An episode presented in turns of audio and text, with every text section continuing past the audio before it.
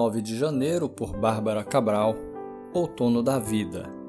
A relva murcha e as flores caem, mas a palavra do nosso Deus permanece para sempre. Isaías 40, verso 8. Em sua infinita bondade, Deus permitiu que eu retornasse à cidade onde passei a infância e a juventude. Visitei o bairro onde morei, era um dia de verão, as árvores estavam verdes e a praia estava lotada. Mas minhas melhores lembranças daquela época são dos dias de outono. As folhas das amendoeiras secam, deixando tons de marrom e dourado no chão das alamedas. Há uma brisa suave que passeia nas esquinas, uivando como um lobo. Lembro-me do vento bagunçando meus cabelos e do barulho ao pisar as folhas secas. O outono tem muito a nos ensinar.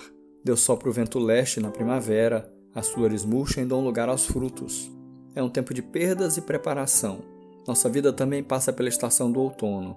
Há momentos em que precisamos nos desfazer de bens, conforto, estabilidade ou até mesmo nos afastar de pessoas. Permanece o essencial, a fé na palavra e em suas promessas.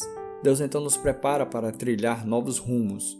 Da aparente escassez, frutificamos. Ele nos fortalece para enfrentarmos os tempos difíceis. Creio que estamos vivendo o outono da vida. Todos passamos por dores, perdas e luto. A terra geme. O inverno está chegando.